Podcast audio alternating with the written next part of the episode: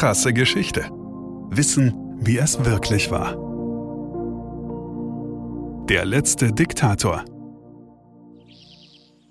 Für einen Diktator ist Antonio Salazar eigentlich ganz umgänglich, ein Menschenfreund sogar, findet jedenfalls Antonio Salazar. Aber das sehen in Portugal nicht alle so. Sogar in seinem näheren Umfeld traut sich niemand, ihm die Wahrheit zu sagen, auch jetzt nicht im Jahre 1969, vier Jahrzehnte nachdem er die Macht an sich gerissen hat. Längst ein Greis befiehlt er von seinem Schreibtisch aus, auf dem eine große Art Dekolampe steht, in autoritärem Ton, verurteilt, verdammt, ordnet an. Wie er es pflichtbewusst über 40 Jahre getan hat, nur die Wahrheit, die kennt er nicht. Seit 1928 ist Salazar alleiniger Machthaber Portugals, Führer des Estado Novo. Salazar bewundert den italienischen Faschistenführer Benito Mussolini und eifert seinem Stil nach. Er installiert ein Einparteiensystem und herrscht seither mit strenger Autorität. Pressezensur, Streikverbot, seine Geheimpolizei Pide vertreibt Oppositionelle ins Exil, wirft sie ins Gefängnis oder bringt sie kurzerhand um. Doch 1968 erleidet Salazar eine Hirnblutung, als während eines Urlaubsaufenthalts ein wackeliger Stuhl unter ihm zusammenbricht und er mit dem Hinterkopf auf den Steinboden aufschlägt. Es geht mit ihm zu Ende, so die Meinung der Ärzte, unter ihnen amerikanische Spezialisten. Das werde der Greis mit seinen 79 Jahren nicht überleben. Man organisiert rasch die Nachfolge, solange Salazar noch lebt, sein Vertrauter Marcelo Caetano wird zum Nachfolger ernannt. Damit ist alles geregelt. Salazar darf in Ruhe sterben.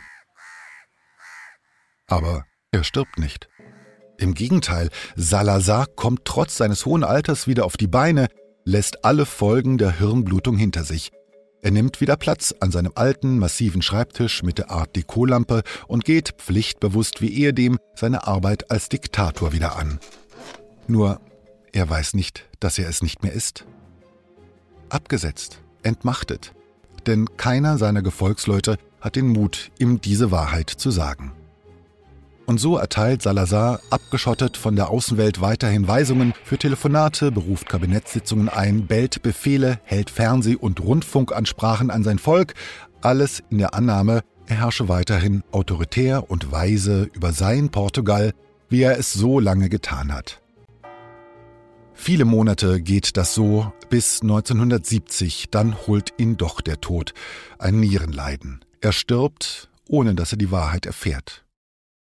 Salazar, der Mann, der über ein Jahr länger Diktator zu sein glaubte, als er es wirklich war. Krasse Geschichte ist eine Produktion von Krane und Rabe im Auftrag von RTL Plus Musik.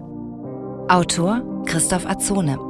Gesprochen von Christoph Azone. Produktion, Redaktion und Regie Christoph Azone, Denise Köppen, Katrin Rath, Ina Wagler, Sabrina Gottschild-Vetter und Markus Krane. Ton und Schnitt Benjamin Sammer, Lukas Wieland, Sean Leclerc, Axel Rabe und Markus Krane.